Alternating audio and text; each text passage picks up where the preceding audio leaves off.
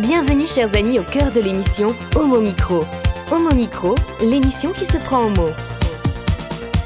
Au cœur de la culture LGBT, QI+, Brahim Naik Balk, entouré de ses chroniqueurs, inonde de couleurs les ondes depuis 2004. L'aventure continue avec cette nouvelle émission qui commence maintenant. Eva, tu es libraire homo à la bouche. Alors depuis que vous êtes installé dans le 11e arrondissement et que vous avez donc créé cette coopérative, comment ça se passe et comment vit euh, cette librairie dans le 11e arrondissement?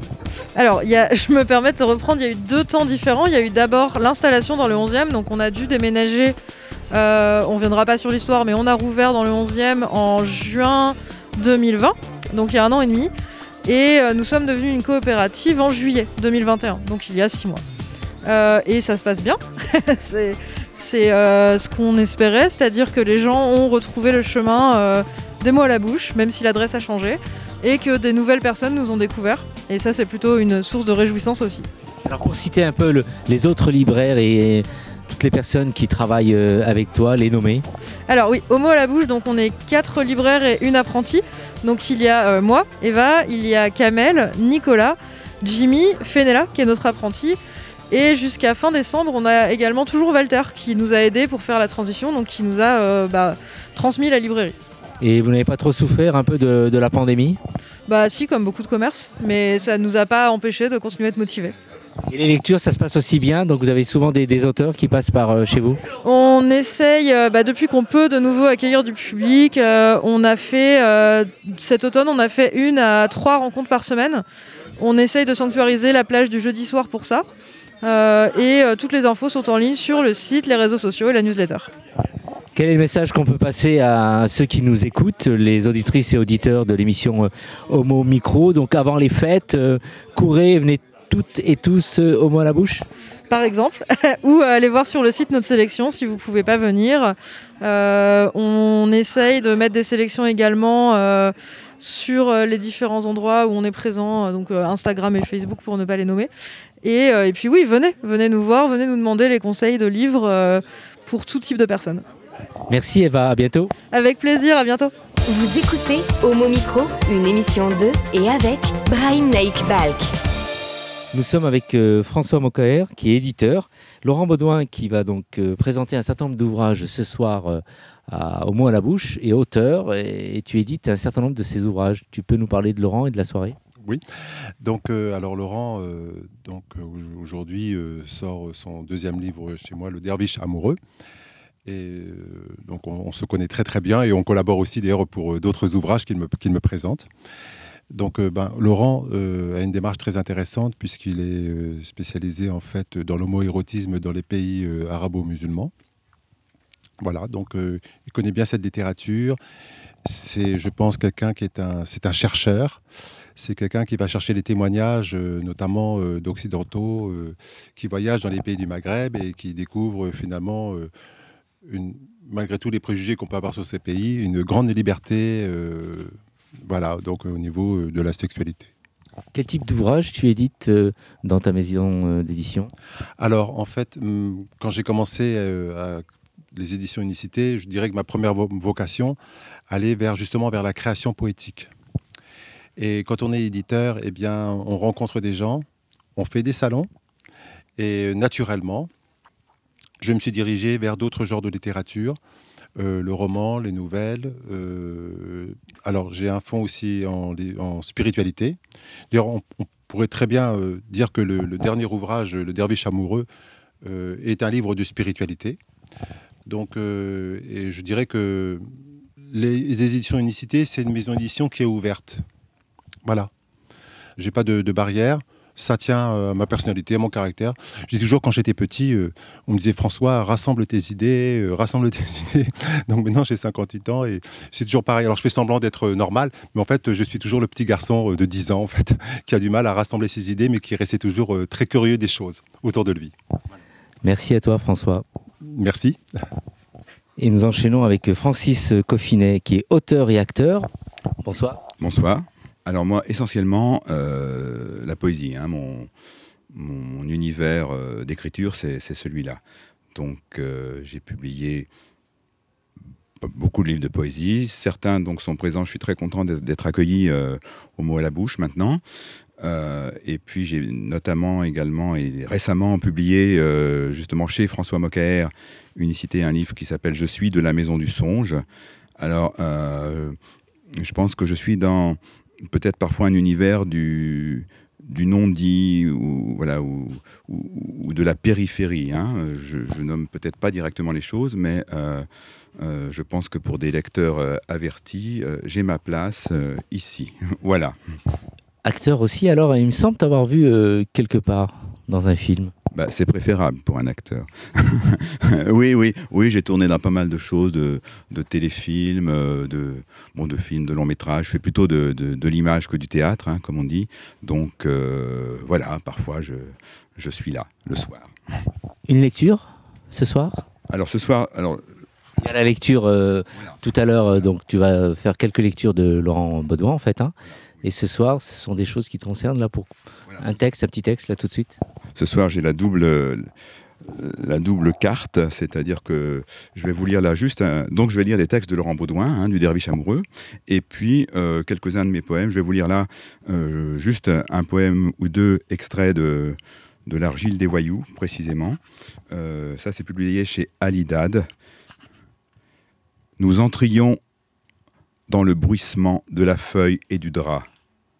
Frais était notre exil nous gravissions le tertre solaire des garçons. Nous avancions vers le site ébloui. Et un second. Ça me rappelle un peu ce que tu viens de lire, des aventures que j'ai vécues là, c'est intéressant. Voilà, et eh ben écoute, euh, alors peut-être, euh, je ne sais pas, le deuxième, peut-être pas, j'espère. Euh, C'était inscrit sur ton visage, en de multiples lieux de ton visage, la même phrase cryptée qui ne me quittait jamais. La même phrase, reproduite à chaque fois dans un ordre différent. Je crache mon venin dans l'axe de la terre. J'ai souvent aussi craché mon venin. Alors un troisième, le dernier. un dernier peut-être pour ensuite monter. Voilà. Un astre fait sa révolution en toi. Fige tes silences et tes peurs, et du peu de lumière qui traverse ta peau, j'apprends le vocable. Merci Francis. Bravo, on peut applaudir, il y a du monde autour de nous. Hein. Mais on m'applaudit pas parce que moi je n'ai dit que des bêtises, hein. c'était des plaisanteries. Hein. Oui. Tu m'as cru, hein Merci Francis. Au mot micro, l'invité du jour. Laurent Baudouin, c'est un plaisir de se revoir au mot à la bouche. Euh, J'ai eu l'occasion à plusieurs reprises de t'inviter euh, dans mon émission euh, Homo Micro. Et ce soir-là, c'est avec, euh, une rencontre avec les, les lecteurs. C'est un plaisir. Si tu pouvais brièvement présenter tes premiers livres jusqu'à celui de ce soir dont on va donc parler, et aussi de ta maison d'édition. Oui, donc en fait, depuis quelques années, je me suis intéressé au, à une problématique qui était peu traitée jusqu'à présent, c'était l'homoérotisme dans les pays arabo-musulmans du 16e au 19e siècle. Je dirais pourquoi je m'arrête au 19e siècle. Et donc ça a donné lieu à une trilogie. En fait, au départ, je voulais faire un seul bouquin, et puis les, les événements ont fait que c'est devenu trois. Donc le premier, c'est un essai historique qui s'appelle À l'Est des Roses, qui est issu d'un mémoire de diplôme de l'EHESS. Donc c'est un travail universitaire que j'ai transformé en, ouvrage lisible par le plus grand nombre, bien sûr. Et à partir de là, j'en ai tiré deux autres ouvrages. Un qui est le, Les dires des nuages qui pleurent ou l'histoire de Taïb et Taïr, qui est un conte ottoman, puisque quand j'ai commencé à l'Est j'avais trouvé dans la littérature que j'ai consultée un conte ottoman dont je n'avais pas la matière, je n'avais pas le texte. Donc j'ai fait des recherches et puis j'ai trouvé un texte en ottoman. Alors évidemment en ottoman, il fallait quand même que je passe par une traduction. Et euh, donc j'ai trouvé un traducteur euh, ottoman qui m'a traduit ce livre, qui est un conte homoérotique et mystique à la fois du XVIIe siècle et qui est très intéressant. Et en dernier, j'ai donc euh, terminé la trilogie par Le Derviche amoureux, qui est une rencontre, cette fois non pas fictive, mais réelle, entre un journaliste anglais en 1817 et son jeune guide afghan, un le derviche Ismaël qu'il rencontre en Mésopotamie, à l'époque c'est l'Irak d'aujourd'hui, en Perse, et qui lui parle de son amour pour les garçons. Et donc euh, s'établit entre eux un, dialogue assez étonnant entre un, bon chrétien euh, euh, totalement fermé à l'homosexualité anglais et un jeune musulman ouvert, comme à l'époque on l'était, à l'homosensualité. Voilà. Merci Laurent. Un mot peut-être de la part de Eva, des mots à la bouche. Tu es surprise que je t'interroge, simplement pour nous dire qu'on est dans une, ambiance où il y a des lecteurs aussi qui sont avec nous. Et nous sommes vraiment ravis et fiers euh, bien, que tu nous reçoives. Merci encore. Ici, tu voulais un peu le lancer donc cette soirée. Bah, on est, on est très, très heureux, heureuse de vous recevoir euh, à la librairie. Euh, bah, je sais que tu fais l'émission notamment sur le changement de lieu. Euh, pour info, donc on sait que l'image ne passe pas à la radio. Euh, nous sommes désormais, les rencontres se font au rez-de-chaussée, donc euh, on peut s'installer un peu plus confortablement. et là, presque tout le monde peut s'asseoir, c'est quand même pas mal. voilà, et on est ravis bah, de vous avoir tous, tous ici ce soir pour échanger autour, autour des livres de Laurent Baudouin. Voilà. Merci pour ton accueil et merci à toute l'équipe des mots à la bouche. Et nous allons donc démarrer pour parler de ce livre. C'est bien sûr notre personnage critique de l'émission euh, Homo Micro, euh, Étienne Bompé-Femme, qui assure une chronique à Homo Micro qui s'appelle euh, LGBT. Et là, Étienne, tu as lu le livre et ta critique, c'est? J'ai toujours détesté qu'on m'impose quelque chose, surtout un livre. À l'école, c'était toujours au trimestre suivant que j'ouvrais le livre étudié le trimestre précédent, et je m'étonnais, ah, en fait, c'est pas si mal à rebours. Hein. Alors, quand Brahim m'a proposé de lire Le Derviche amoureux, je n'ai rien dit, mais j'ai râlé intérieurement. J'ai cependant accepté, pour les mots à la bouche, ma librairie préférée, et dans l'espoir d'y trouver un intérêt. Après avoir accepté, Brahim m'a envoyé le titre du livre par texto, Nouveau râle, un derviche sérieux, le type qui danse en faisant tournoyer une nappe. Bon, je me suis dit que ça me permettrait au moins d'élargir mes horizons. Puis j'ai rencontré Laurent Baudouin, qui a eu l'immense générosité de me, le, de me le donner, son ouvrage. Il m'en a touché un mot, expliqué qu'il s'agissait, un, d'autre chose que d'un roman, or je suis un lecteur compulsif de fiction uniquement, deux, d'une compilation de textes écrits par un voyageur du 19e siècle, un classique, ce que j'ai tendance à détester, trois, d'un livre qui s'inscrit dans une trilogie, et dans ma tête, j'ai pleuré. Devrais-je lire les trois pour ce soir? Bon, vous l'aurez compris, je n'avais pas envie de lire ce livre. Tous les astres étaient alignés pour que je le déteste. Contrairement à mes années lycée, j'ai lu l'ouvrage. Je l'ai ouvert et eh bien merci Brahim pour cette découverte et merci Laurent pour cette merveilleuse initiative que la tienne. Le récit raconte le voyage de l'anglais James Silk Buckingham en Mésopotamie et en Perse.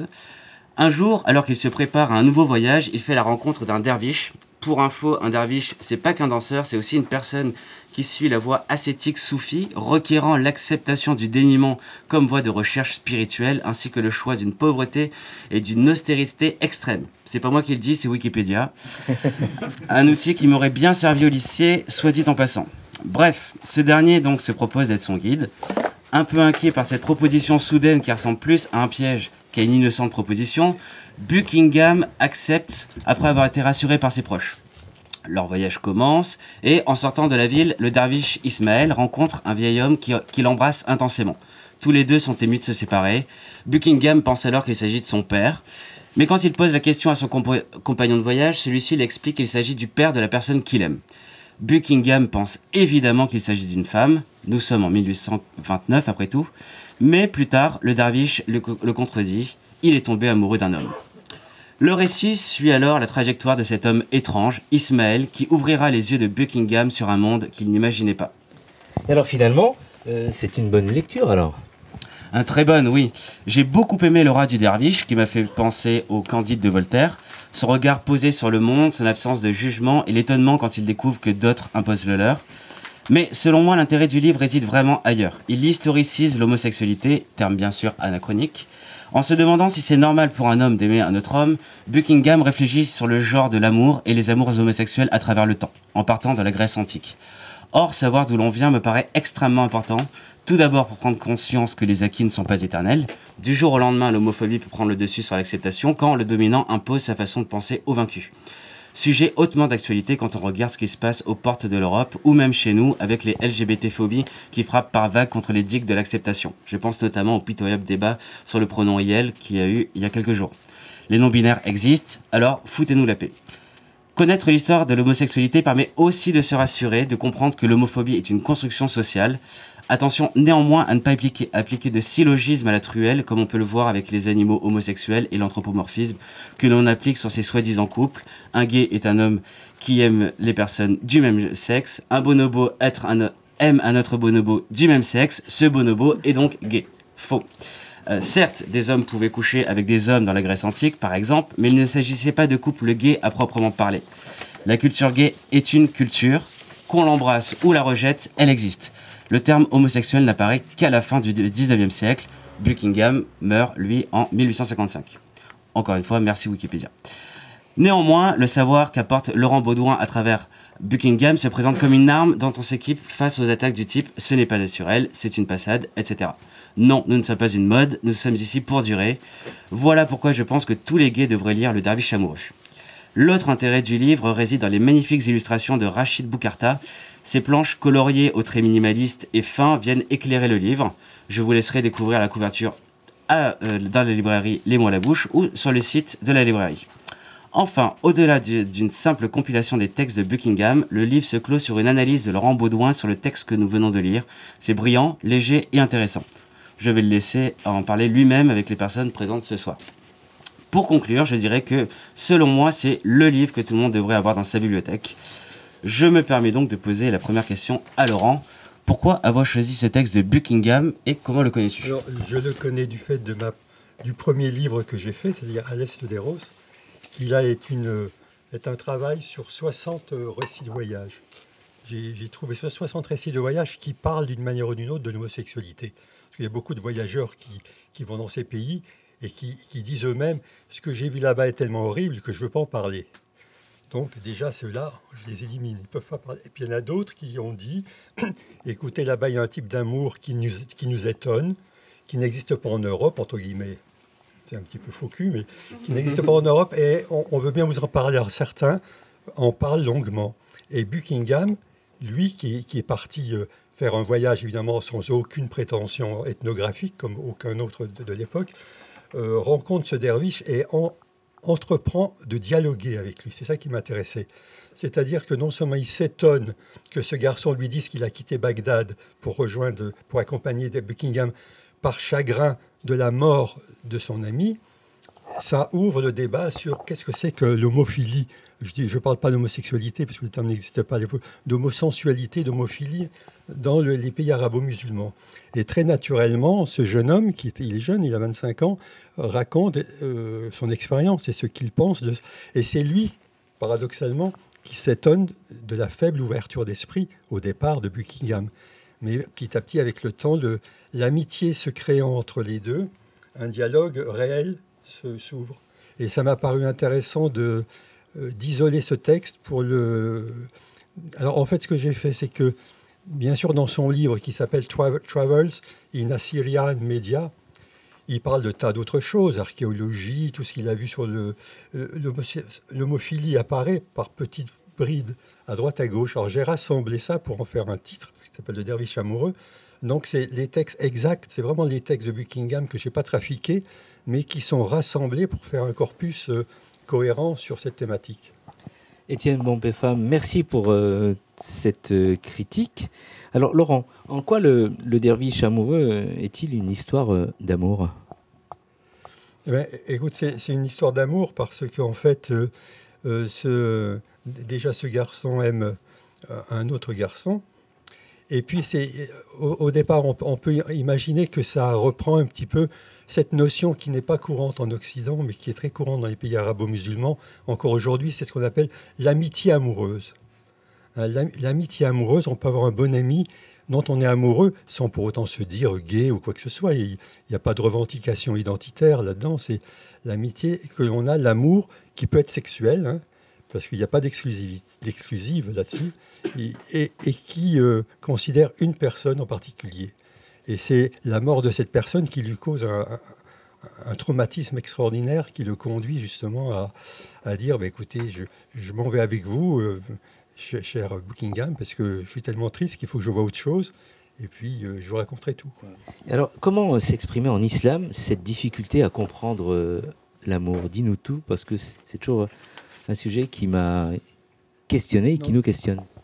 Mais je, je pense que c'est plutôt. Il y avait une différence de- d'approche de, l'amour euh, en Europe et en Occident et, en Orient. Euh, disons que pour les lui, il est derviche.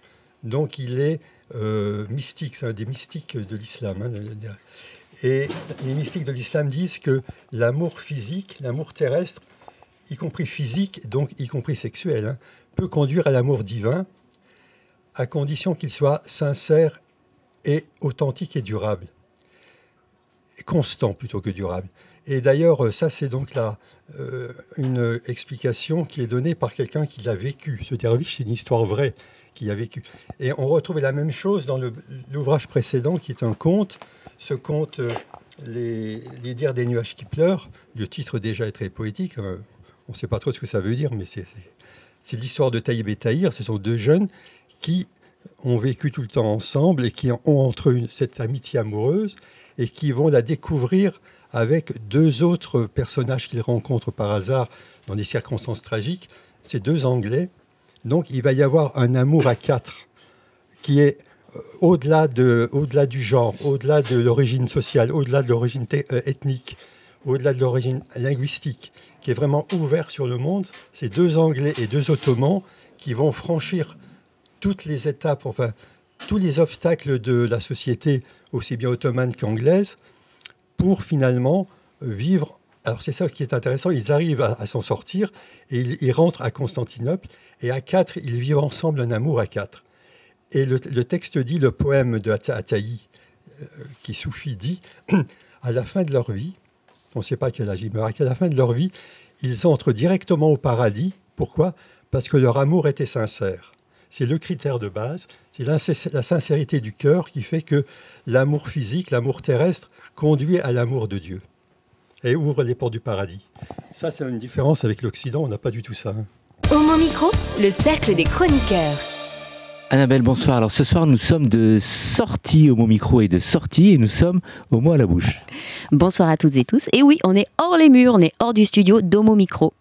Art pour Yel, alors ce soir, le programme, dis-nous tout.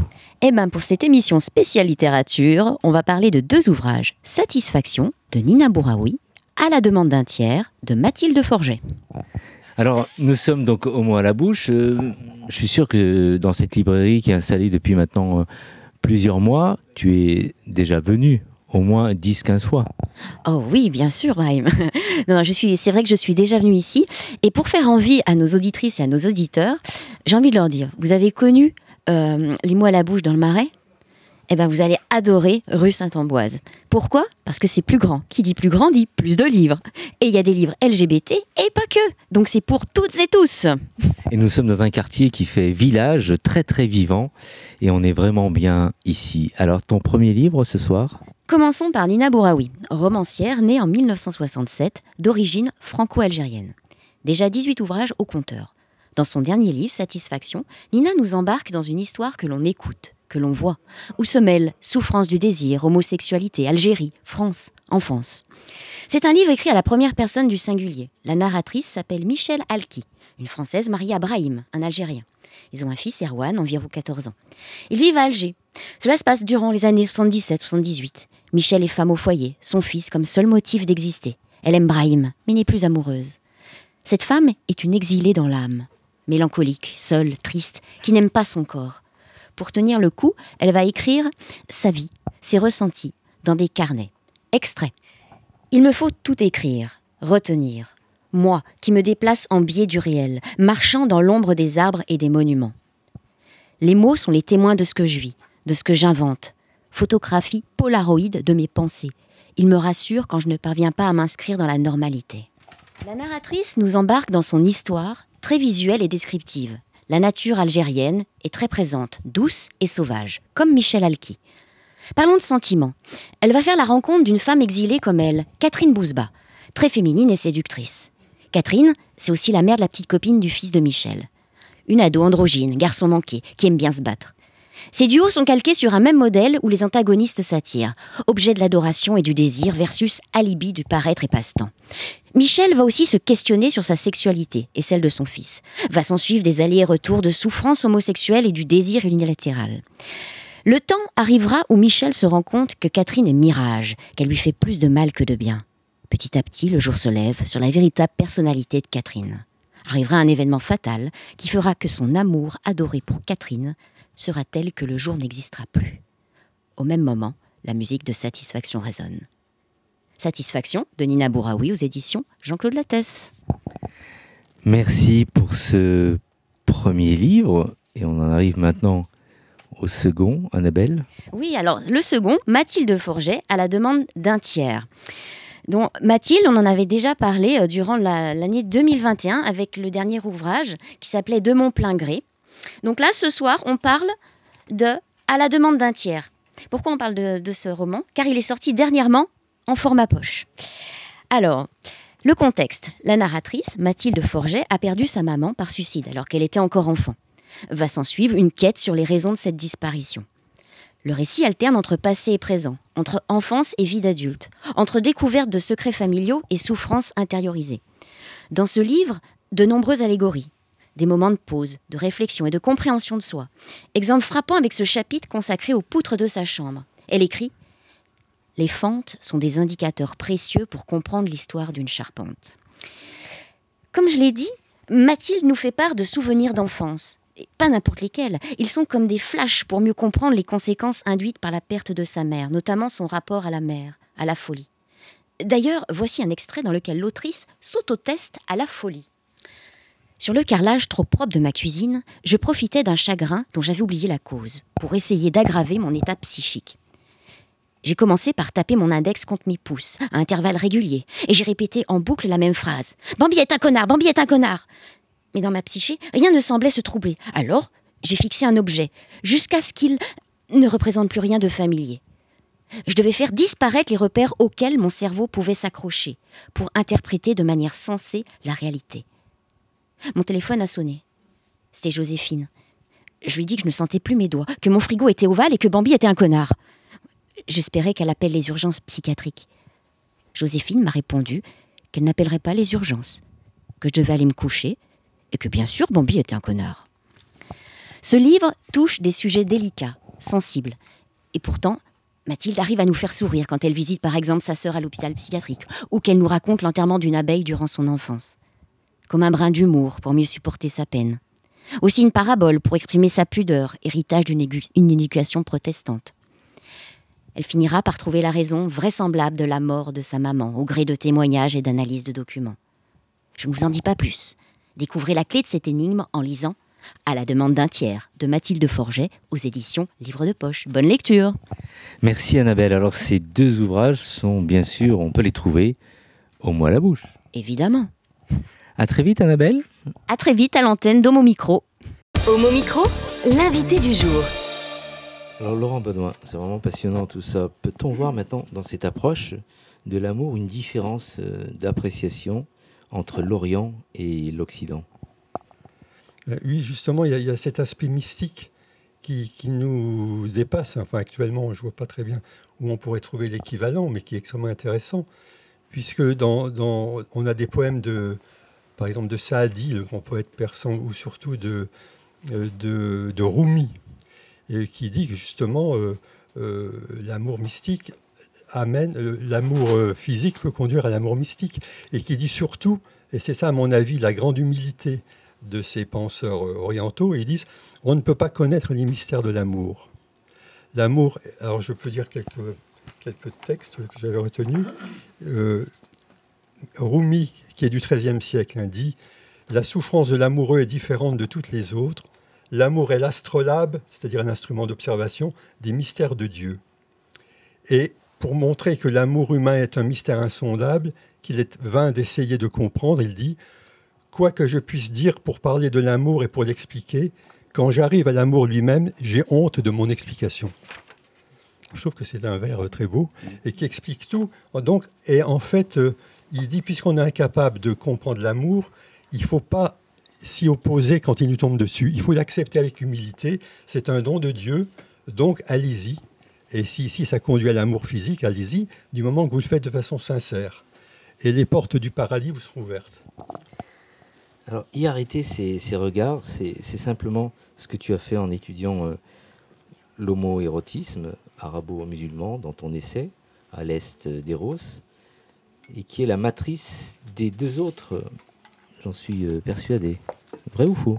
Oui, oui, ben, tout à fait, parce qu'en fait, euh, dans, ces, dans toute cette recherche, moi, ce qui m'intéressait, en fait, c'était d'essayer de voir pourquoi il y a cette différence d'appréciation euh, que l'on a en Occident et même dans les pays arabes aujourd'hui sur l'homosexualité, comme si c'était quelque chose d'absolument euh, inexistant, euh, condamnable, alors qu'on voit que dans la culture, et les textes que j'ai trouvés le prouvent, la culture arabo-musulmane, c'était une réalité, et surtout une réalité qui ne conduisait pas au drame forcément. Hein. C'était, il fallait, lorsqu'on était mystique, mais pas forcément, euh, considérer qu'on avait un amour pour quelqu'un, bon, ben, on le vivait. Du moment, il y avait une seule condition dans ces pays-là, surtout dans l'Empire ottoman, qui était un empire d'ordre. Il fallait ne pas troubler l'ordre public. Donc faire ce que vous voulez chez vous, mais ne perturbez pas l'ordre public. C'était une condition pour euh, accepter cette, euh, cette façon d'aimer. C'était pas idéologique, c'était pas moral, c'était il fallait respecter les règles pour que la société. Pourquoi? Parce qu'il disait que lorsqu'on, si, l'amour, qu'il soit hétéro ou homo, hein, peu importe, était trop visible et trop expansif, ça crée des jalousies et des perturbations. C'est-à-dire que ça crée des tensions dans les familles, des tensions dans la société. Ça perturbe l'ordre social, ce que l'Empire ottoman euh, détestait avant tout. Donc, euh, faites les choses avec euh, humilité, avec tempérance. Il y, a toujours ce, besoin de ne pas aller dans l'excès. D'ailleurs, c'est dans, le Coran aussi, c'est dans la religion islamique. Pas d'excès. C'est la tempérance avant tout.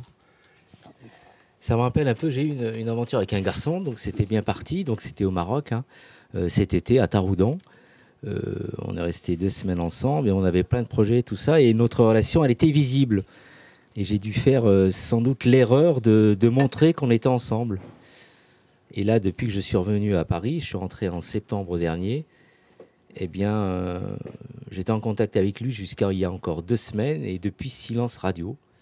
Et euh, j'ai appris que son entourage familial et sa famille a tout fait pour euh, arrêter notre relation, et ils ont tout fait pour influencer ce, ce garçon en question. Voilà, donc ça me rappelle un peu ce que tu viens de décrire là. Alors, qu'est-ce qui distingue Aléros euh, d'Eros, l'ouvrage que tu as sous les yeux, des deux autres titres de la trilogie euh, des dires euh, de nuages qui pleurent et le dévriche amoureux, Laurent. À l'Est d'Eros, c'est un recueil de, de, textes et d'expériences vécues. Ce sont des voyageurs occidentaux qui partent en Orient à partir du XVIe siècle. Pourquoi? Parce que c'est le, début des vrais contacts entre l'Orient et l'Occident, après les capitulations, c'est-à-dire les, les, traités qui sont passés par François Ier et Soliman le Magnifique, l'Orient s'ouvre à l'Occident, les voyageurs en profitent parce que ça les intéresse, ils en ont un petit peu marre de, il faut bien le dire, de, euh, de la littérature classique, de l'Occident, ils veulent voir autre chose, donc ils partent en masse. Alors ils partent, mais évidemment pour découvrir un Orient quelquefois fantasmé mais aussi pour, pour euh, différentes raisons. Ils sont diplomates, ils sont missionnaires, ils sont religieux, ils sont commerçants, ils sont euh, intellectuels et autres. donc, j'ai parcouru tout ça. C'est un énorme travail pris plusieurs années. Et j'ai retenu une certaine, certain nombre de, témoignages, ce qui m'a permis de faire une, typologie des, informations recueillies. Il y a, des, on, comprend mieux comme ça à la fois ce que pensent les Occidentaux de l'homo-érotisme orientaux, et en même temps, ça, montre ce qu'ils pensent de l'homosexualité en Occident, hein, par, contre-coup. Et puis, j'ai eu la chance aussi de tomber sur quelques récits de voyageurs orientaux en Europe. Il y en a beaucoup moins. parce que l'Empire ottoman, notamment, s'intéressait très peu à l'Europe, il s'intéressait plutôt à l'Extrême-Orient. Mais quelques-uns sont venus en, Europe et ont raconté ce qu'ils voyaient. Alors là, c'est intéressant, parce qu'il y a une évolution, je pense surtout à l'Empire ottoman, qui allait quand même de l'Algérie à, l'Afghanistan, c'est quand même un gros morceau. Les Ottomans, en fonction de la puissance de l'Empire ottoman et de la baisse de puissance, le changement vis-à-vis de l'homoérotisme change. C'est-à-dire que pendant toute la période où ils sont puissants, ils se moquent éperdument de ce que pensent les Occidentaux. On, a, un cas euh, emblématique que je donne, c'est l'histoire d'un jeune lieutenant de cavalerie euh, ottoman qui s'appelle Aga, euh, Osman Aga, et qui au XVIIe siècle est prisonnier des Autrichiens, parce qu'il y avait la guerre avec le, les Habsbourg. Il est prisonnier des Autrichiens et il est affecté au service d'un général autrichien qui le balade dans ses tournées. Et un soir, je raconte un petit peu en détail, un, soir, il doit être hébergé par un douanier, parce qu'il n'y a pas de place ailleurs, et il raconte que ce jeune douanier le drague. C'est un jeune douanier de 14-15 ans, et il raconte comment il, lui dit, écoute, viens, viens coucher avec moi, euh, déshabille-toi, mets-toi au lit, etc. Et alors, il est très étonné, le, jeune euh, lieutenant de cavalerie, et il dit, euh, bien que je sois très excité, etc., je n'ai pas cédé, je n'ai pas cédé à la tentation. Mais alors, pourquoi il dit ça? Il dit pas ça du tout parce qu'il trouve que c'est immoral, pas du tout. C'est parce que, étant prisonnier, il se dit que si il détourne en quelque sorte un, un Autrichien, il va lui arriver des pépins, ce qui n'est pas faux. Donc c'était très prudent. Et alors, ce qui est intéressant, c'est que lorsque le jeune euh, Autrichien lui dit Raconte-moi tout ce qu'on dit sur, sur, la Turquie, raconte-moi ce que vous faites, il paraît que vous faites des choses, je veux savoir comment on fait. Le, jeune Ottoman ne se démonte pas et surtout, il ne, contredit, il ne contredit pas son interlocuteur. Il ne dit pas Écoute, ce qu'on dit sur mon pays, c'est affreux, c'est pas du tout vrai. Il ne conteste rien parce que à ce moment-là, les Ottomans se moquent de ce qu'on pense d'eux. Donc il, n'a rien à, se reprocher, il ne veut pas se justifier, il n'y a aucune justification, c'est normal ce qu'ils font. Son attitude est normale. Euh, ça change quelques siècles, quelques dizaines d'années plus tard, lorsqu'un ambassadeur ottoman sous Napoléon, déjà l'Empire ottoman est en déclin, dit Mais c'est incroyable, en, France, ce qui m'a beaucoup étonné, c'est que les hommes ne s'intéressent pas aux garçons. C'est étonnant, c'est différent de chez nous, c'est vraiment étonnant. Il y a déjà une petite...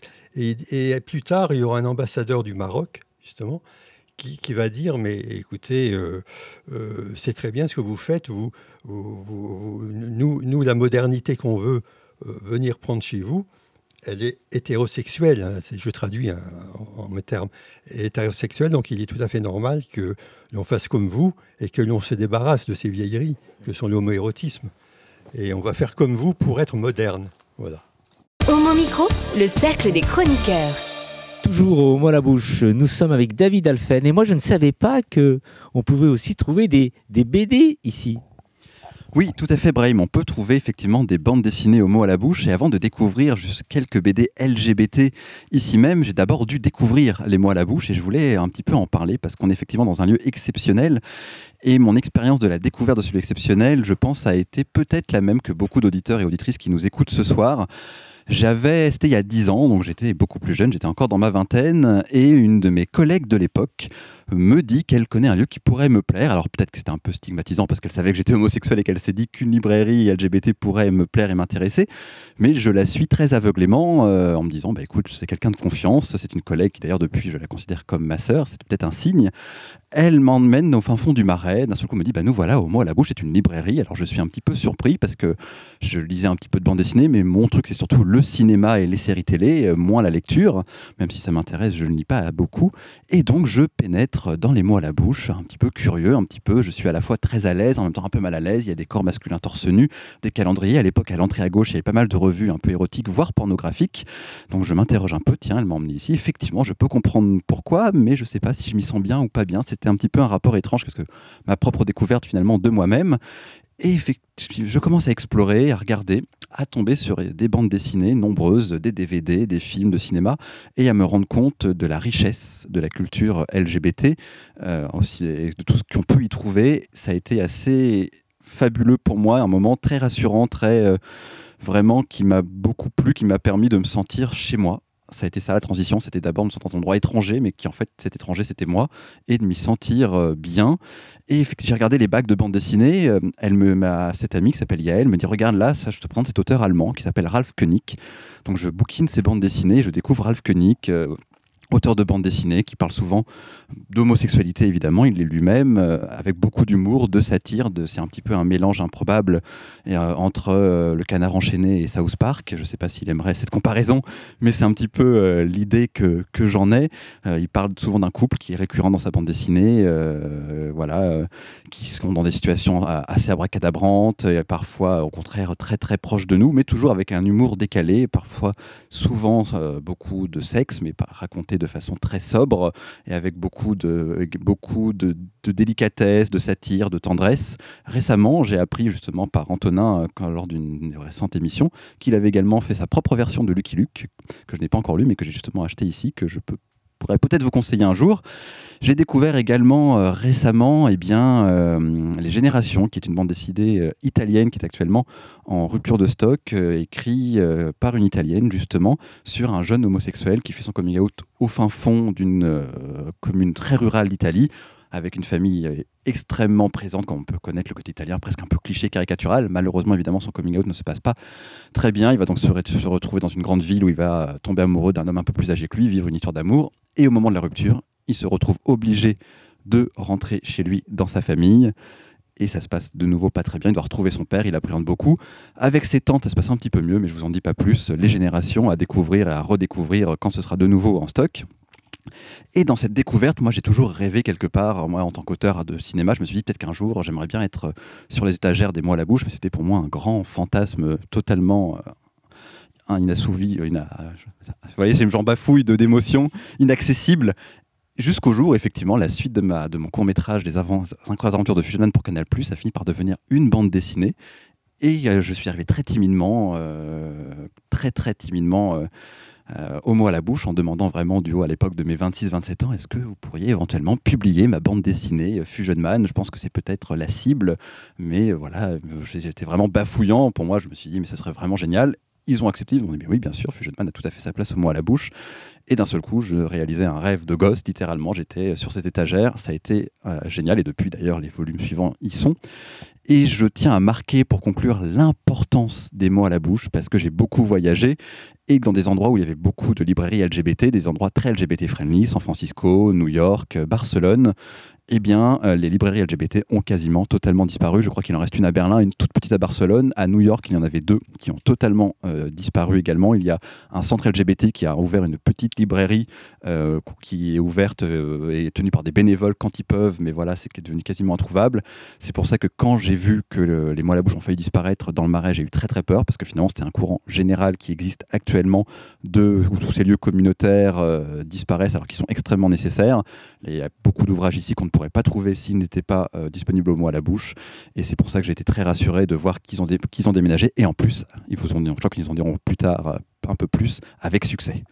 Merci euh, à toi, David. Alors, le message qu'on peut aussi passer à tous les lecteurs, surtout n'hésitez pas de pousser la porte d'une librairie et d'éviter d'aller acheter, se procurer ces livres en ligne. Oui, bah exactement, quand vous pouvez, quand vous avez la possibilité. Alors évidemment, je peux comprendre que pour les gens Provence, c'est pas évident, mais les mots à la bouche font aussi de la livraison.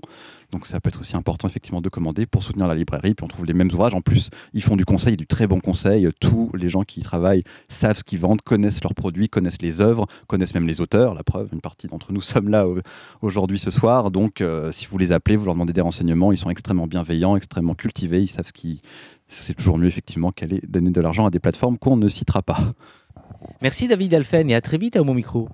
Et je voulais justement rajouter, en plus, en parlant de ces plateformes, pour euh, rajouter un petit mot, jusqu'à encore très peu de temps, euh, bah, je vais la citer justement parce que c'est pour du négatif, Amazon considérait que tout ce qui était LGBT, même si c'était des livres pour enfants, comme de la pornographie. Si vous cherchiez un livre LGBT, même des bandes dessinées pour enfants, des choses, il y avait un livre sur les pingouins pour montrer l'homosexualité aux enfants, eh bien, vous, vous tombez dans la catégorie pornographie, donc euh, vous ne pouviez pas, si par exemple votre ordinateur était bloqué pour les enfants, vous ne pouviez pas trouver d'œuvres LGBT, peu importe le public. Le message est passé. Merci David. Homo Micro, l'invité du jour.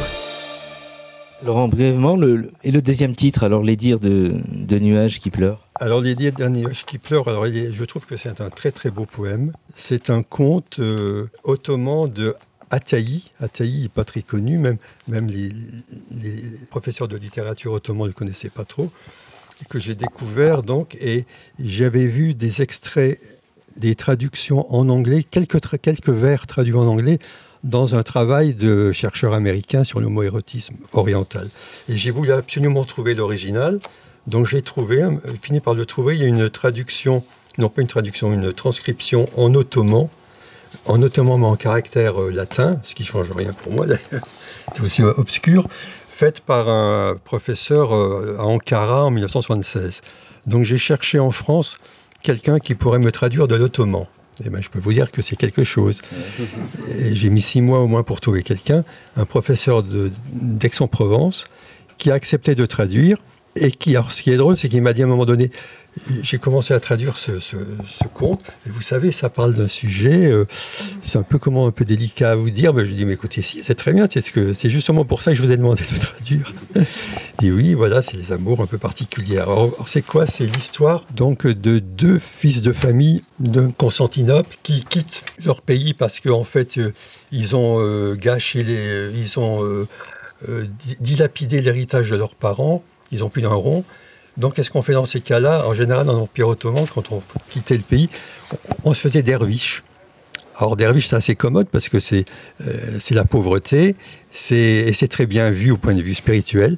Donc, ils ont pris le bateau pour aller au, monastère euh, derviche soufi en Égypte, le plus connu de tous, qui était un, petit peu le monastère de la haute société. Mais en cours de route, le bateau coule dans une tempête et ils sont repêchés par un bateau anglais. Et donc les, deux nobles anglais qui les repêchent sont très beaux, etc. Et donc les deux, nos deux amis tombent amoureux d'eux. Ils, tombent amoureux tous les quatre. Et donc ils sont amenés en Angleterre où ils sont prisonniers, entre guillemets, prisonniers et amants à la fois. Et là, ils mènent une vie euh, entre eux. Et ils, sont espionnés, enfin ils sont, ils sont saisis par la police sur dénonciation d'un voisin. Et là, les, les deux Anglais sont mis en prison et les deux Ottomans sont condamnés à mort, à être décapités.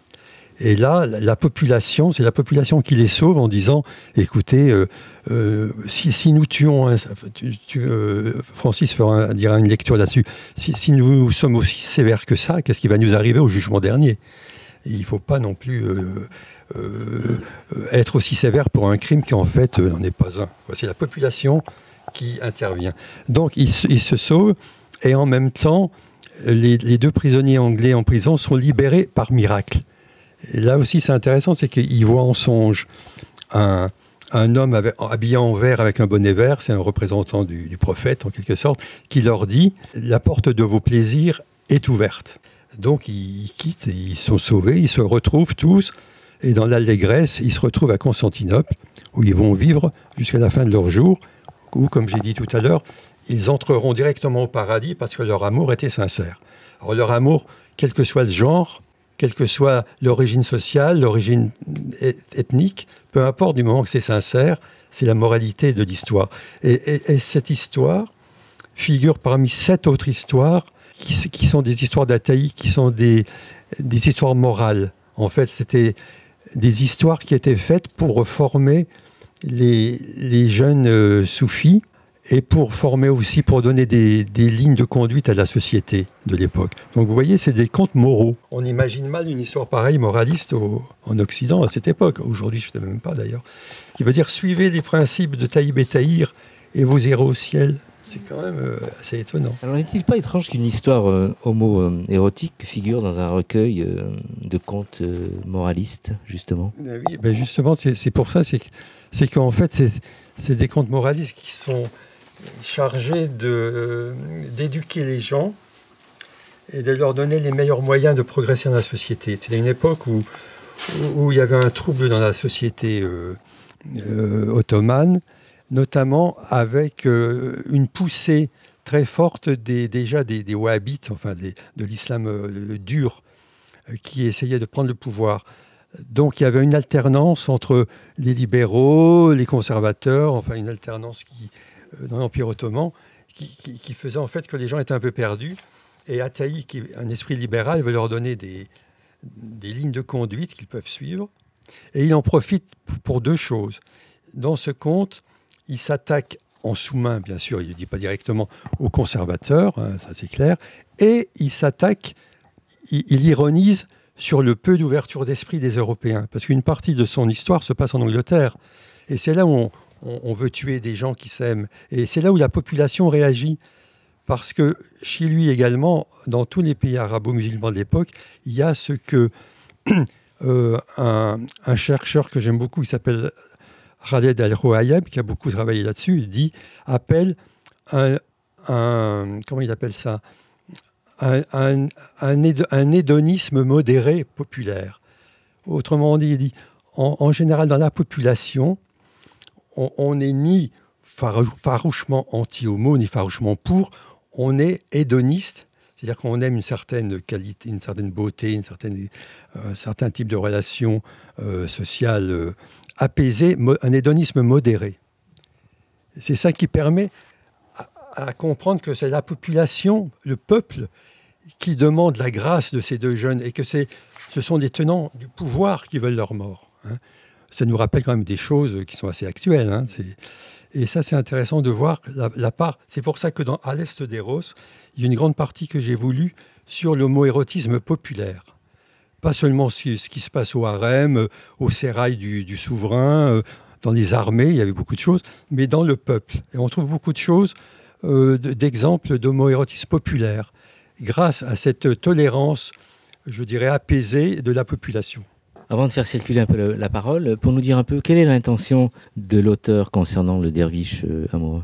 Alors, euh, dans le derviche, moi, ce que je, euh, comme l'ai dit tout à l'heure, je voulais rassembler dans un corpus cohérent tout ce que Buckingham disait sur l'homoérotisme, sachant que de toute façon, ce n'était pas son but à lui. hein.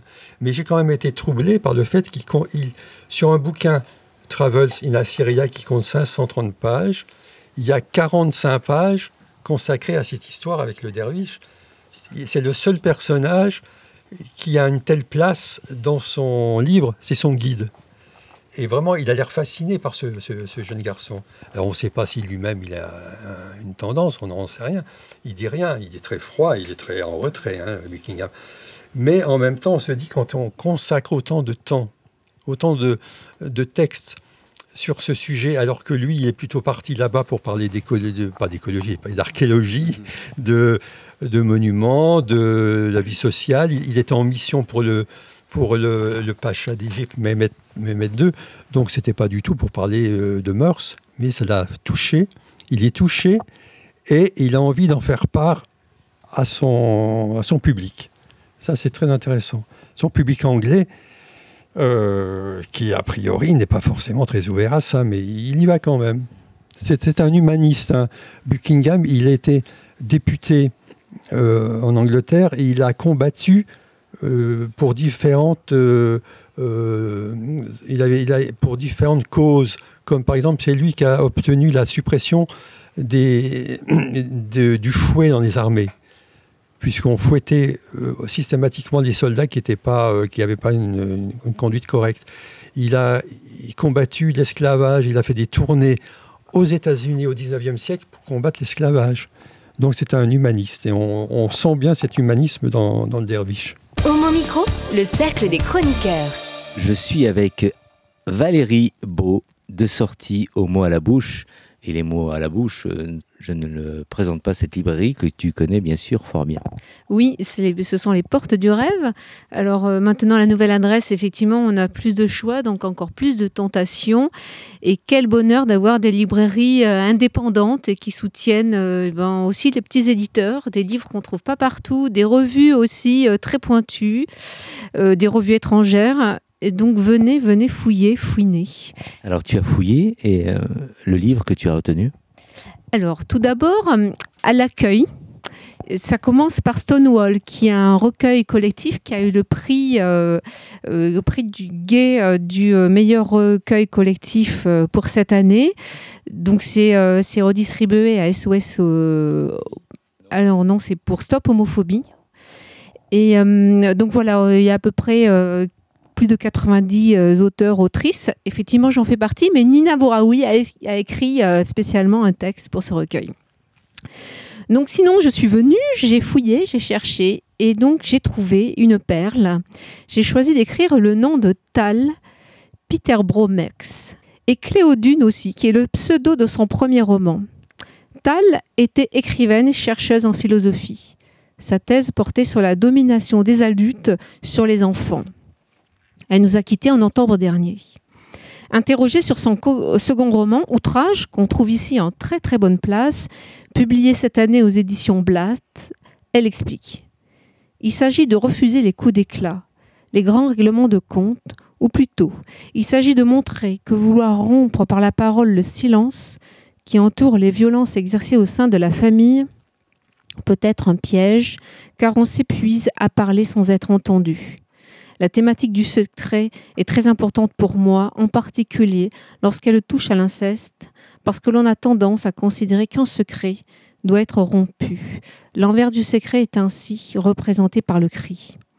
Or, l'acte du coming out, qui touche d'ailleurs à l'inceste ou à l'homosexualité, impose à la personne une manière de se dire qui est aussi douloureuse que limitante. Je ne sais pas si on peut mourir de se taire, mais la captation de la parole comporte certains risques. J'ai lu Outrage. C'est un cheminement poétique, vers l'indicible, un parcours intérieur en filigrane. Des indices sont déposés, fragments entre les pierres, le territoire, la chair, les autres, un banc, l'attente, une porte, les questionnements. J'ai voulu choisir des passages, j'en ai souligné bien trop. Je les ai relus, je les relirai encore en voici des extraits.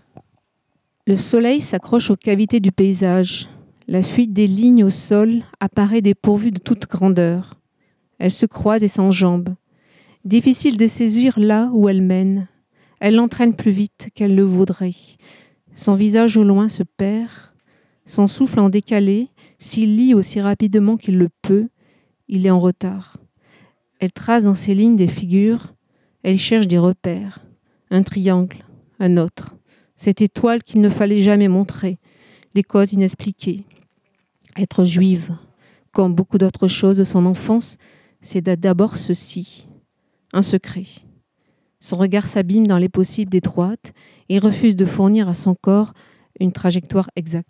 À l'hôpital, elle s'est toujours montrée discrète, par prudence, par peur que les torses nerveux ne se dressent contre elle. Elle disait, elle dit toujours, à qui veut bien l'entendre, des bouts de vérité. Elle module les versions selon qui se tient en face. Elle change le cadre et les protagonistes de sa propre existence.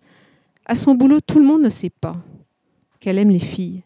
C'est l'expression la plus convenable qu'elle ait trouvée, celle qu'elle emploie le plus volontiers. Elle l'amuse et l'agace à la fois.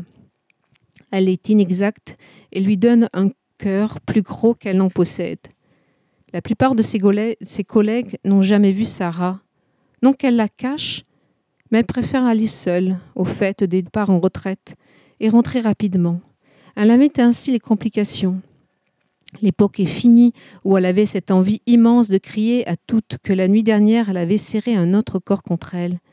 Elle aimait sentir alors cet air de dégoût qui se logeait au creux des joues, les mouvements soudains ralentis à cette mention, la gêne bloque la mécanique des gestes.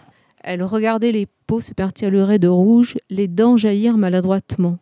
L'effet que faisait cette simple phrase Désolée, je suis en retard, j'ai passé la nuit avec une fille.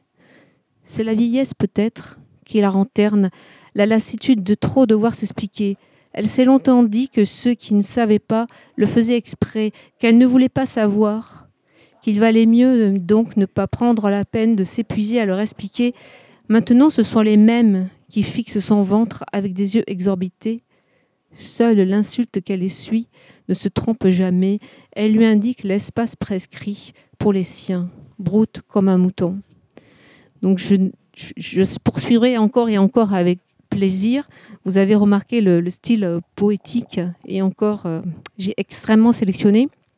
Je veux parler aussi dans la foulée de son premier roman qui s'appelle euh, La funambule.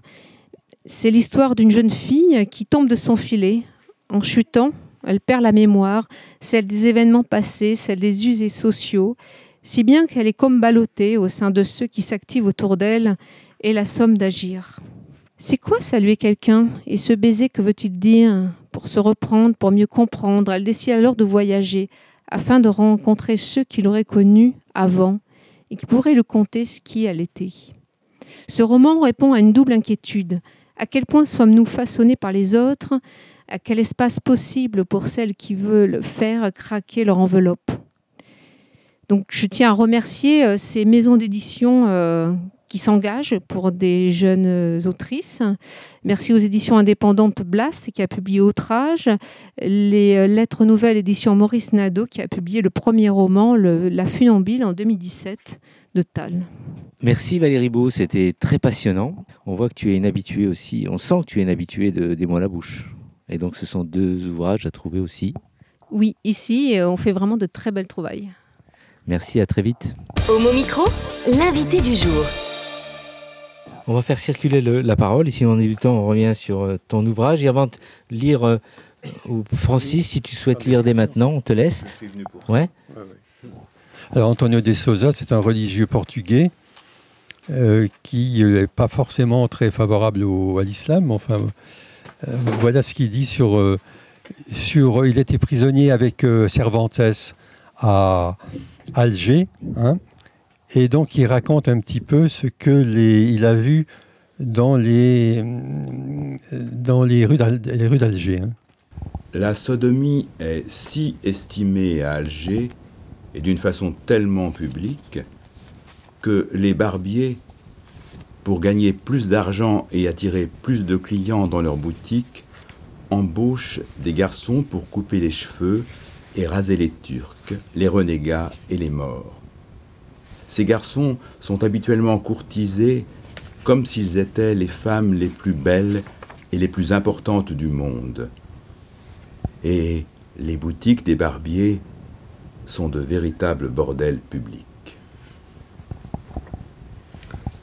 Il ensuite, je pense qu'on peut parler de Osman Aga. Oui, Osman Aga. Donc le jeune officier turc dont je vous ai parlé tout à l'heure.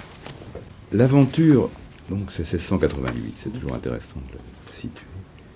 L'aventure d'Osman Aga, jeune officier ottoman, prisonnier dans l'Empire des Habsbourg en 1688, illustre la séduction sexuelle que pouvait exercer l'Orient sur l'Occident.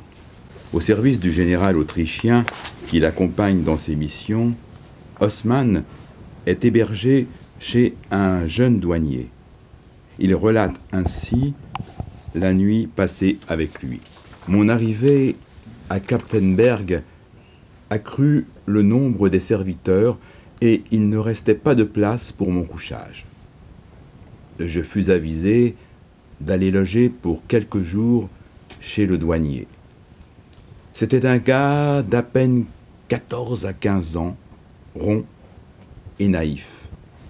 Il n'était pas fâché de mon intrusion chez lui, et il m'accueillit même avec des démonstrations d'amitié. Le soir venu, il se déshabilla, grimpa dans sa couche, sans caleçon, et me lança cette invitation Déshabille-toi et viens au lit. Bon gré mal gré, je me déshabillai, y compris la chemise et le caleçon, et m'allongeai dans le lit qui ne pouvait accueillir que deux personnes côte à côte. Vu sous un certain angle, cette situation était extraordinaire. Si un dévergondé avait été à ma place, il n'aurait pas pu se retenir tant le désir eût été fort. Car le gars était attirant et en plus on pouvait aborder avec lui toutes sortes de sujets. Il commença par me parler de ceci, de cela, m'interrogea sur les mœurs avilissantes des Turcs dont il avait entendu parler, et il voulait que je lui apprenne, lui qui était nu à mes côtés dans le lit, comment on procédait. Mais je me contrôlais totalement, et même si j'étais par moments très excité, je ne me laissais pas aller et ne fautais pas. Voilà, donc c'est un peu ce que je vous avais dit tout à l'heure hein, sur euh, ce jeune euh, Turc qui n'a aucune honte de ses, de ses tendances, sachant que son, son, son discours, c'est un, une œuvre autobiographique qu'il va être lu par le sultan et sa cour. Hein, c'est un rapport qui va être... Donc euh, le sultan, les grands officiers, tout ça vont, vont connaître cette histoire, donc on voit qu'il n'a aucun complexe. Après, on peut passer à quelque chose de tout à fait différent. C'est. Voilà, oui. Il y, a, il y a quand même des amours lesbiennes que l'on trouve en, en Orient, des, des textes, moi pas beaucoup, j'en ai trouvé un qui est pas mal. Voilà, c'est Mi- Michel Baudier, Mhm. qui est un historiographe hein, euh, de, de Louis XIII. Voilà. Baudier nous offre un rare exemple d'expression orale chez les femmes turques qui fréquentent les hammams publics, euh, telle cette harangue poétique anti-masculine qu'elles s'adressent entre elles lorsqu'elles sont au bain. On a bien eu raison de dire que le soleil se plongeait dans les ondes, puisque vous êtes dans cette eau. Et elle, qui doit de sa nature éteindre les flammes, allume mes feux quand vous y êtes. Hélas, est-ce possible que vous receviez à la jouissance d'une si grande beauté qui vous décore d'autres personnes que celles de votre sexe, qui sont d'autres vous-même? Fuyez les embrassements des hommes qui nous méprisent et n'ont de l'amour que pour leurs semblables, et prenez de vous-même avec nous les contentements qu'ils ne méritent pas. Baudier explique, après il continue et il donne son, la suite des événements. Après que ces femmes se sont dit cela, Après qu'une folle amante a fait de pareils discours, elle descend dans le bain et va brûler d'une flamme qu'elle est incapable d'éteindre, embrasse son amante et la couvre de baisers et fait avec elle, quoiqu'en vain, ce qu'il faut taire ici. Et ces amours de femme à femme sont si fréquentes dans le Levant que quand quelque Turc se veut marier, le principal point dont il s'informe est de savoir si celle qu'il recherche n'est point sujette à quelque femme qu'elle aime ou dont elle soit aimée. Ainsi vivent les peuples éloignés de la lumière, de la vraie foi, dans les ténèbres de l'ignorance mahométane qui les a portés aux excès de toutes sortes de vices. On voit bien ici, merci, la, critique envers la religion chrétienne, hein, puisque ce n'est que du vice tout cela, hein, pour euh, un observateur occidental. Mais je crois qu'on peut passer maintenant à un coquin de première au XIXe siècle, qui est Gustave Flaubert. Et Flaubert, lui, quand il voyage en, Or- en Orient, il ne se prive pas de relever les, les frasques sexuelles qu'il qu'il rencontre. Notre guide, le jeune Youssouf, est un adolescent de 18 à 20 ans aux yeux noirs et à tournure féminine, rougissant, modeste et doux. Les soldats turcs, tout comme le pacha, sont amoureux de lui et l'appellent quand il passe près des remparts. Viens ici, Youssouf À Constantinople, Flaubert note l'étendue de la prostitution masculine dans le quartier de Galata, observant de jeunes garçons qui achètent des dragées à des marchands. Il livre ce commentaire égrillard. Nous avons passé dans la rue des bordels d'hommes. J'ai vu des bardaches qui achetaient des dragées, sans doute avec l'argent de leur cul. L'anus allait rendre à l'estomac ce que celui-ci lui procure d'ordinaire. À propos des Kélak, les masseurs des hammams, il écrit Ce jour-là, mon Kélak me frottait doucement. Lorsque, étant arrivé au parti noble, il a retroussé mes boules d'amour pour me les nettoyer, puis continuant à me frotter la poitrine de la main gauche, il s'est mis de la droite à tirer sur mon vide, le polluant par un mouvement de traction. Il s'est alors penché sur mon épaule en me répétant Bakchiche, bakchiche. Intéressant, est-ce que tu peux la relire? J'en ai une autre. Achetez le livre. Achetez le livre. En- oui, alors à son ami, donc Louis Bouillet, Flaubert écrit Tu me demandes si j'ai consommé l'œuvre des bains Oui. Et sur le jeune gaillard gravé de la petite vérole qui avait un énorme turban. Cela m'a fait rire, voilà tout. Mais je recommencerai. Pour qu'une expérience soit bien faite, il faut qu'elle soit réitérée. Est-ce qu'il reste euh, Alors, euh, je crois qu'on a. des lectures Alors oui, euh, là on, on Une a dernière, fait un peu- peut-être on a fait le tour un petit peu de du, du, de, d'Eros, à l'est d'Eros. Maintenant on peut faire quelques passages de Taïb et Taïr. Ah, Très bien, d'accord. On est dans un autre registre, c'est- poétique et mystique. Alors il ne faut pas s'attendre à des histoires de boules et de, de vite, hein. c'est autre chose. En attendant que les lecteurs préparent leurs questions, parce que je suis sûr qu'il y en aura plusieurs euh, après euh, les lectures de notre ami Francis Coffinet. Francis. Donc, euh, Taïb et Taïr, hein, c'est ça Alors, prisonnier de l'anglais Sir John, Taïb est affecté à l'entretien du jardin. Taïb regarde ce jardin comme un paradis, émerveillé. Il oublie les malheurs de ce monde. En soupirant devant le ciel suspendu, il interpelle l'arbre sacré du paradis. Sa rose est souriante et son rossignol chante. Sir John, ce bourgeon, ce jeune bourgeon bien-aimé, est un amant à la chemise agréablement parfumée.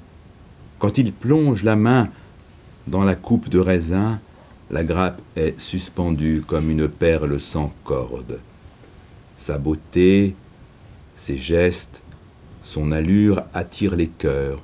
Il distribue des baisers sans compter.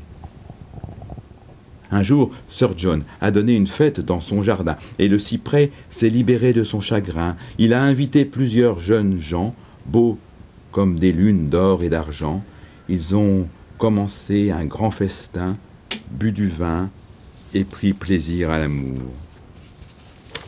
Le Seigneur est devenu plus tendre que le cœur de la rose. Il a fait couler le plus doux des parfums. Ses lèvres, mêlées aux friandises, ont nourri l'âme et le corps. Son visage s'est couvert de baisers. Ils sont restés ainsi plusieurs jours dans la roseraie, à boire et à faire la fête. L'histoire du chef de la police dont Là tu as c'est ça en fait, ils sont, ils sont trahis par des voisins et ils sont arrêtés par la police. Le chef de la police, un infidèle, haineux et jaloux, a fait comparaître Taïb et Taïr et ordonné qu'on les tue sur le champ. Il a dit au bourreau Ne tarde pas Fais-leur goûter la lame de ton épée, tranche la tête de ces corps malfaisants. Ce sera une leçon pour tous les rebelles. Voyant cela, le peuple fut pris d'une grande pitié. Il exigea par toute la ville la grâce des deux jeunes condamnés, disant Ce policier égoïste va salir nos noms auprès de nos amis et de nos ennemis. Si nous tuons ainsi les prisonniers, ô puissante épée, le monde dira que nous te manions sans la grâce de Dieu. Qui pourra s'en expliquer au jugement dernier? Soudain est apparu le soleil brillant du monde. L'obscurité de la séparation s'est dissipée. Le cœur sanglotant de l'amoureux est devenu caresse. Il s'est soulevé de la terre, se gémissant. Il a vu le festin et retrouvé son bien-aimé. Sa langue amoureuse s'est brûlée et s'est chargée de cendres. La haine et la ruse ont disparu, il est devenu un aimé de Dieu. Deux souffles inoubliables se sont retrouvés là où l'on entend les prières qui disent ⁇ Nous aussi, avec les amis du temps des plaisirs, remplaçons la parole par la prière. Que le juste, ami des hommes, donne à chacun ce qu'il désire. Qu'il conduise chaque être perdu vers sa destinée. Le juste, ami des hommes, c'est Dieu. Hein. C'est un des, 99 noms de Dieu, c'est le juste et l'ami des hommes. On, va terminer par des extraits du Derviche, puisqu'on parlait de, ça. Hein. Donc le journaliste anglais, Buckingham.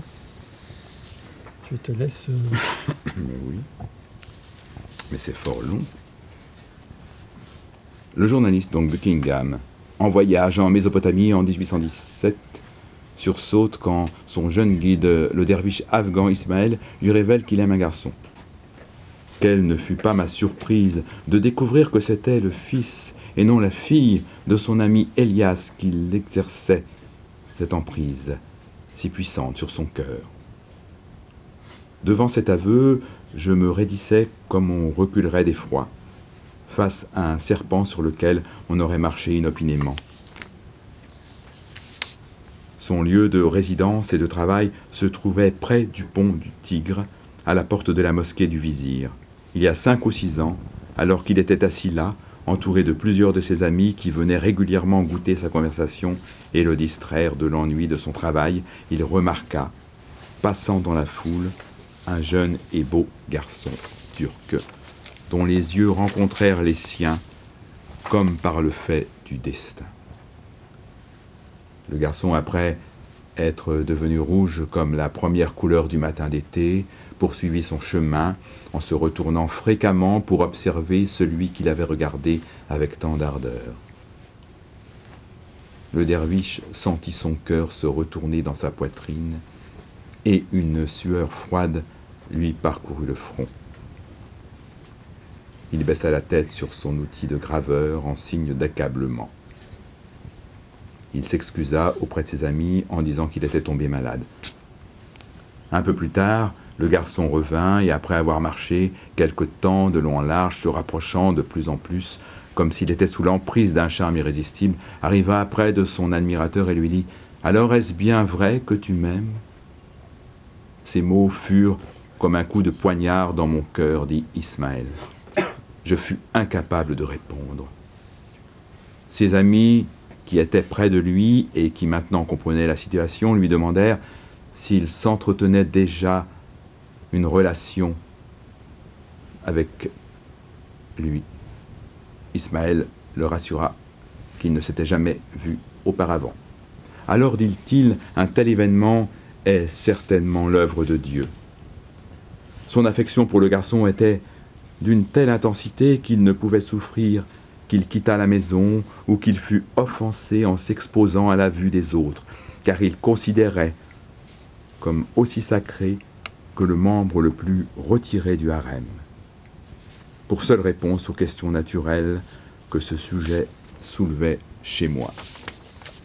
Il prétendait qu'il préférait, mourir plutôt que de causer la moindre peine à une créature aussi pure, aussi innocente, aussi divine. Ismaël cependant fut surpris au plus haut point quand je lui affirmai qu'une telle inclination était parfaitement inconnue chez les peuples d'Europe. Comment, me dit-il, la nature vous a-t-elle fait différent d'un autre matériau?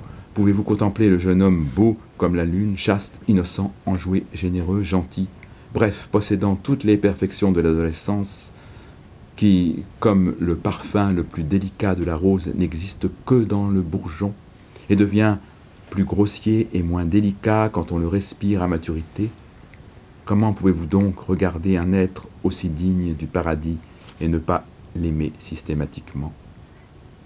Je m'efforçais de lui faire comprendre la différence entre une estime fondée sur l'appréciation autant que de qualités rares et qui pourrait ressembler à un intérêt pour la personne.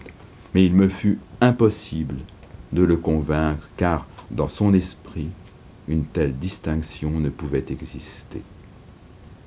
Avec cette histoire qui s'ajoutait à un nombre d'autres exemples du même genre impliquant des personnes dont on m'avait souvent parlé en Arabie et en Perse, je ne pouvais plus douter de l'existence en Orient d'une attirance pour les jeunes hommes, d'une nature aussi pure et honorable que celle que l'on ressent en Europe pour les personnes du sexe opposé. Le dernier, le dernier point, c'est sur la route disparant à Shiraz.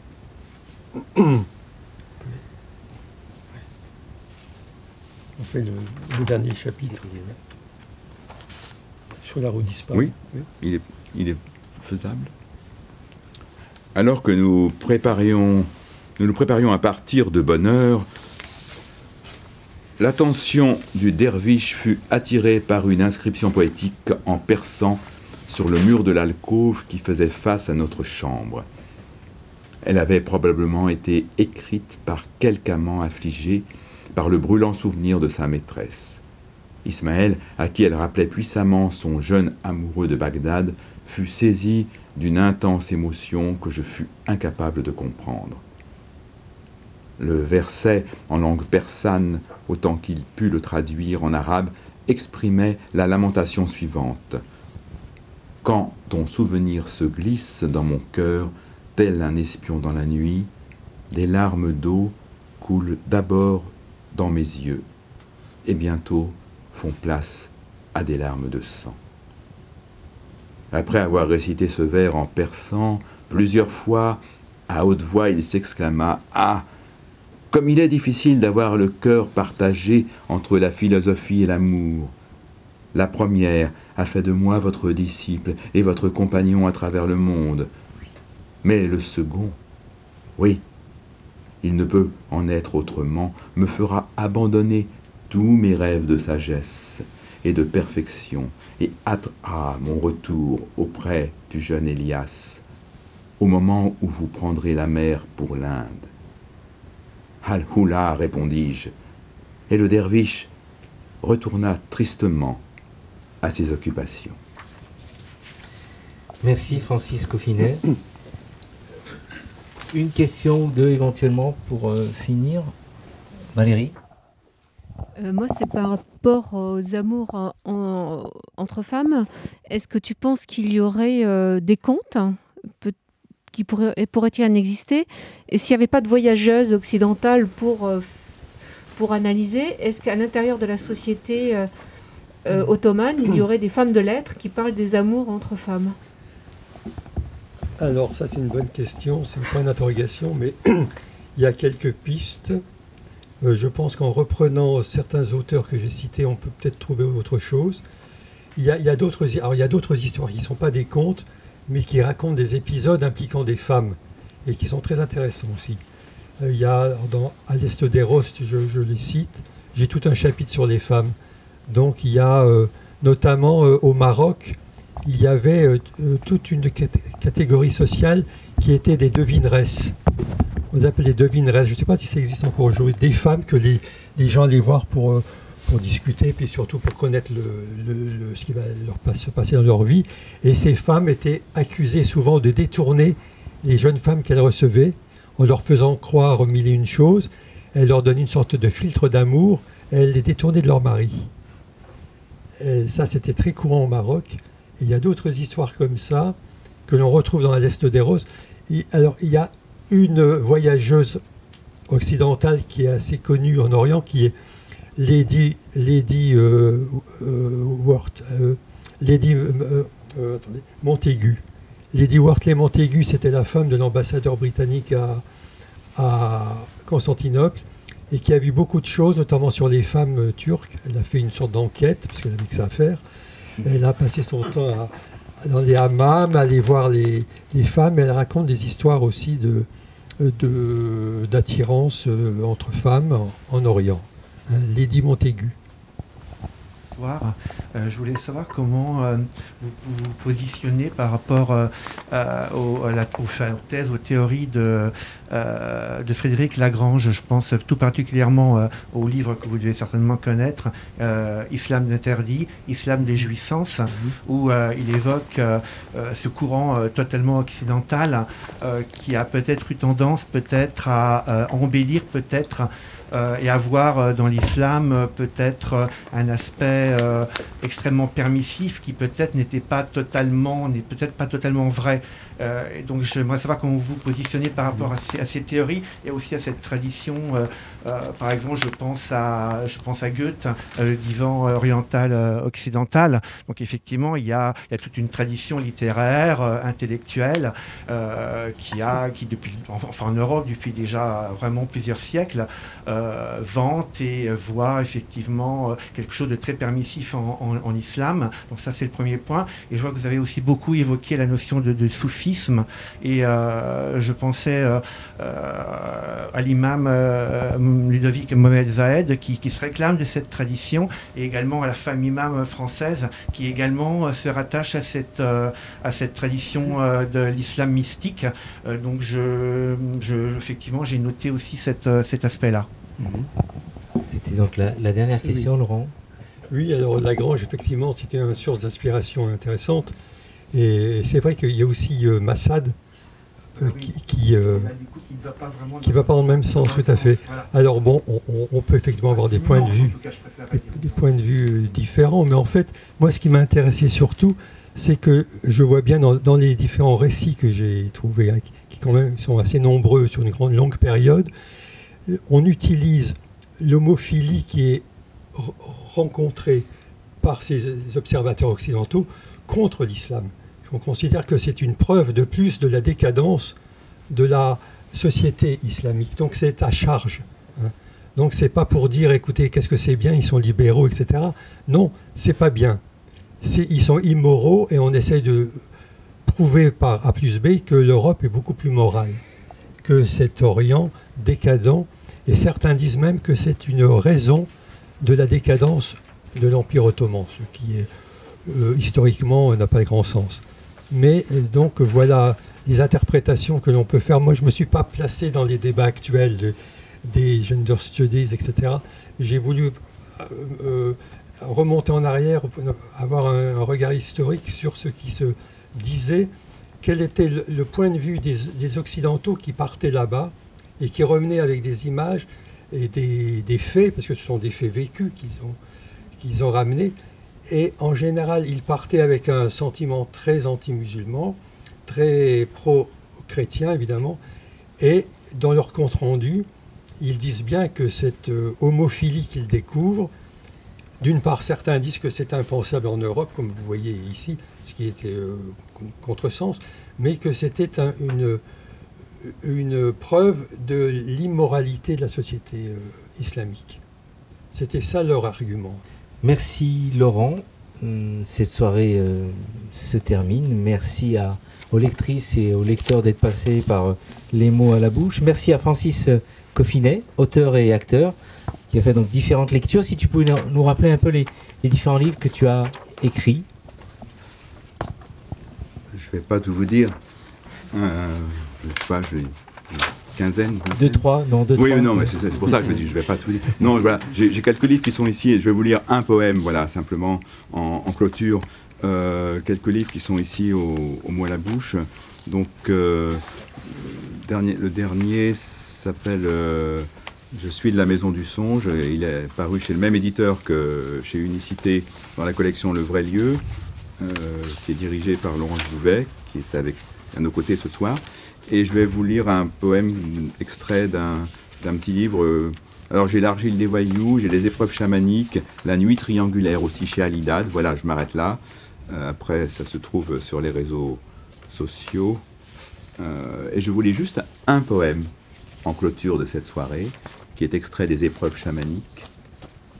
Merveille de la toute faiblesse, lévitation de la carte des corps au-dessus de la carte du monde, tes lèvres restent jointes, c'est tout ton visage qui prononce.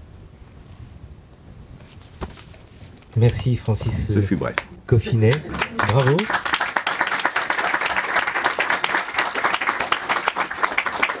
Je te vois très encombré avec ces livres, mais tu sais, tu peux me les laisser. Les laisser hein.